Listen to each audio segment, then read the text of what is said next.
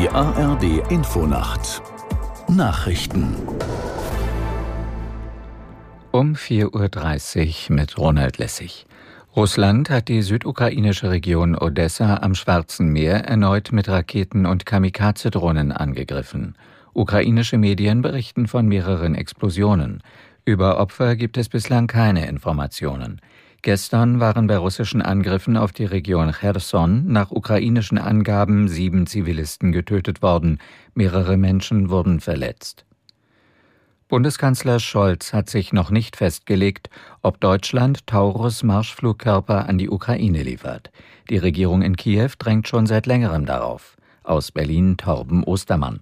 Bundeskanzler Olaf Scholz bleibt bei seiner Methode und schließt die Lieferung von Marschflugkörpern an die Ukraine weder aus, noch sagt er sie zu. Wir werden es uns weiter schwer machen, sagte er im ZDF Sommerinterview. Die Bürgerinnen und Bürger fänden es richtig, dass nicht jede Forderung nach Lieferungen mit einem Ja beantwortet werde.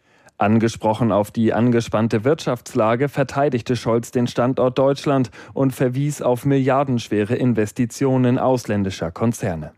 Vor ihrer Westafrika-Reise hat Entwicklungsministerin Schulze zu einer friedlichen Lösung der Krise in Niger aufgerufen.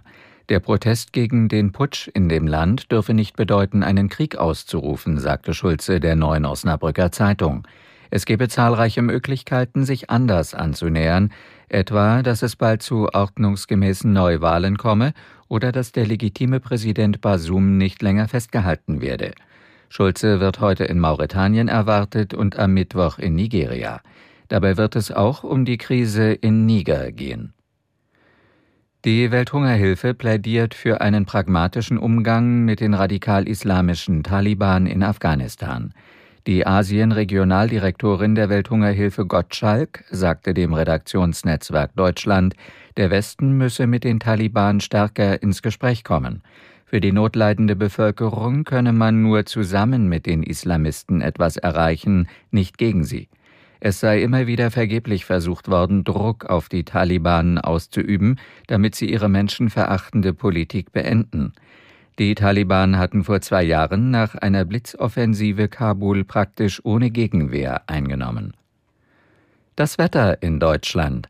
Am Tage vom Südwesten bis in den Osten Regen und Gewitter, im Norden und im Süden länger sonnig, Höchstwerte 21 bis 33 Grad.